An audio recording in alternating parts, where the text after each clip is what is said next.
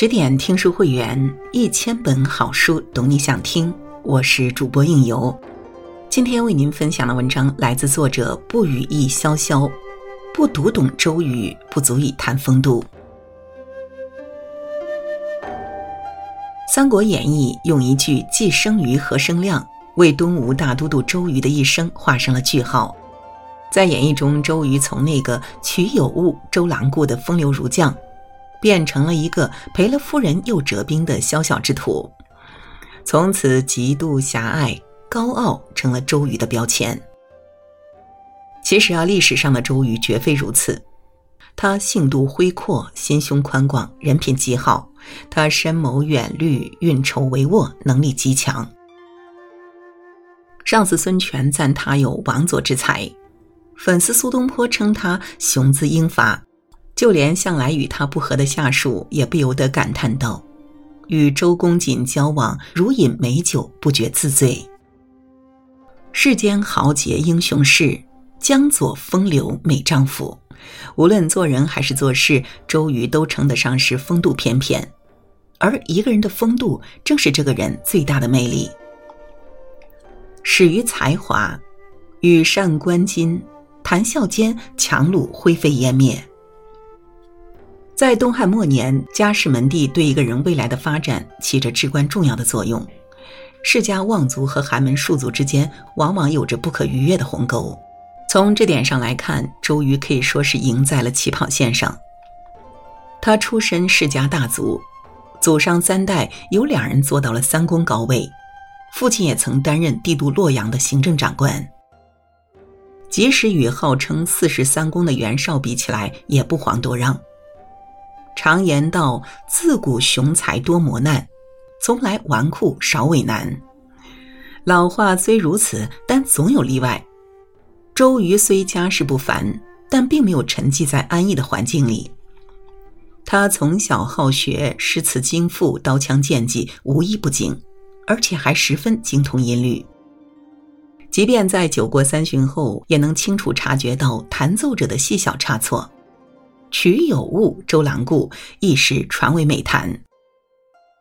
唐人李端曾在《听筝》一诗中写道：“欲得周郎顾，时时勿拂弦。”原来有些人为了能得到周瑜的关注，竟故意在弹奏时弹错音律。不为别的，只因周瑜人长得帅且风度翩翩，所以很多人都渴望见其风采。正所谓最是人间留不住。朱颜辞镜花次数，长得帅还远远不够，帅而有才方才经得起岁月摧残。对于周瑜的才华，苏东坡则是一语道破：“遥想公瑾当年，小乔出嫁了，雄姿英发，羽扇纶巾，谈笑间，樯橹灰飞烟灭。多才多艺不过小道，运筹帷幄方为大才。”赤壁之战时，周瑜曾在一片投降声中独树一帜，以高瞻远瞩的战略眼光为孙权分析曹操劣势，并放出豪言壮语：“曹操此来自寻死路，为天下除残去秽，正在此时。”周瑜的一番见解给孙权吃下了一颗定心丸。最终，在周瑜的指挥下。孙刘联军于赤壁大败曹操，从此奠定了三分天下的格局。《左传》有言：“华而不实，怨之所惧也。”一个人如果虚有其表，那是不会受到欢迎的。绣花枕头与绝代男神之间，差的便是这才华风韵。美貌不过是人生的点缀，才华方是人生的依仗。周瑜正因颜值与才华并存，才显得那样超凡脱俗、光彩照人。敬于气度，与公瑾交，如饮美酒，不觉自醉。孙策病逝后，将江东之主的位置传给了其弟孙权，并留下了一个用人金句：“内事不决问张昭，外事不决问周瑜。”在孙策的临终授意下，孙权将周瑜提拔为大都督，而资历最深的老将程普则担任了他的副手。从孙坚起兵讨伐董卓起，程普便追随孙氏一族南征北战。若论年龄和资历，整个江东无人能出其右，但如今却被这个乳臭未干的周公瑾压了一头，这口气如何能咽得下去呢？于是程普决定好好教训一下这个后生晚辈。据《江表传》记载，普颇已年长，数龄五余，而余折节容下，终不与交。面对流言蜚语，一笑置之才是最好的回应；遭到别人诋毁，淡然处之才是绝佳的风度。周瑜正是如此对待程普的。周瑜的风度让程普自惭形秽。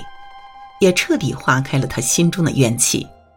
程普不仅从此对周瑜敬服而亲重之，还逢人便说：“和周公瑾交往，就像饮醇香的美酒一般，不知不觉自己就陶醉了。”菜根谭有言：“亮红石膏，功德日进。”气度是仁者的德行，是智者的胸怀，也是令对手折服的无形利器。当曹操听闻周瑜的雅量气度后，不由得起了爱才之心，于是他就派帐下幕僚蒋干去拉拢周瑜。周瑜一见蒋干，便闻弦歌而知雅意。他知道蒋干因何而来，但他并没有对蒋干表现出任何猜忌。他只是带着蒋干四处走走，美酒佳肴招待着。后来更邀请蒋干参观军营。试想一下。在双方互为仇敌之时，周瑜竟然还带着对手去参观自己的军事部署，这是何等气魄！参观之际，他向蒋干表明心迹：丈夫处事欲知己之主，外托君臣之意，内结骨肉之恩，祸福共治。即使苏秦、张仪在世，也无法动摇我分毫啊！周瑜的气度让蒋干十分佩服。于是他一句话也没有说，转身便回到了曹操那里。蒋干对曹操说道：“周公瑾雅量高致，非言辞所能动。”曹操听后虽感遗憾，但心中却对周瑜更加高看了几分。俄国诗人普希金说：“没有宽宏大量的心肠，便算不上真正的英雄。唯宽可以容人。”为后可以载物。周瑜的宽厚气度，让他活出了一个人真正的潇洒。忠于人品，昔年一诺，此生必见。忠诚是一个人的品质，更是一个人的立身之本。纵观周瑜一生，其忠肝义胆之气，实不亚于诸葛亮。他年少时曾与孙策结为总角之好。在他眼中，孙策既是知己，又是明君。当时孙策之父孙坚刚刚去世，此时的他正值用人之际，而周瑜的到来无疑让他欣喜异常。孙策紧握着周瑜的双手，豪气干云地说道：“公瑾远来，我是成也。”也许就是孙策此时的真情流露，让周瑜下定决心随他驰马天下，成就霸业。后来，孙策为刺客所杀，在临终前将军国大事托付于周瑜。孙策死后，周瑜算是江东最具名望和实力的人，他有足够的能力独领江东，坐拥一方。就连刘备也说：“公瑾文武筹略，万人之英，故其气量广大，恐不久为人臣耳。”但周瑜没有这样做，他一直信守着对网友的承诺。忠心耿耿的辅佐孙权。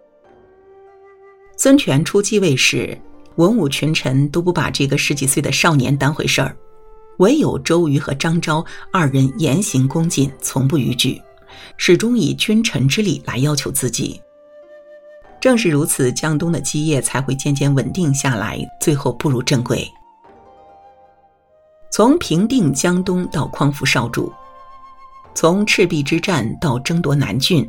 周瑜始终尽心尽力维持着江东的基业，权力的巅峰，周瑜触手可及；忠诚的信条，周瑜永生不忘。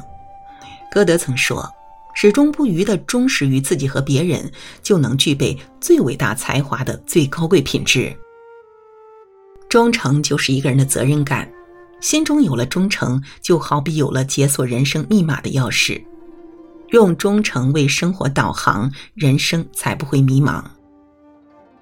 汪国真说：“美是一朵鲜艳的花，风度是一棵常青的树。时间是美的敌人，却是风度的朋友。人生风度无需刻意，多一份努力，才华自来。”存一分气度，心自洒脱；守一份忠诚，前路自有方向。在世负几时，书如飘风度。我们读懂了周瑜，也就读懂了风度。多点风度，少点旁骛。匆匆百年，如是而已。与诸君共勉。好了，今晚的分享就到这里。更多美文，请继续关注十点读书，也欢迎把我们推荐给你的朋友和家人，一起在阅读里成为更好的自己。我是应由，让我们在下个夜晚再会了。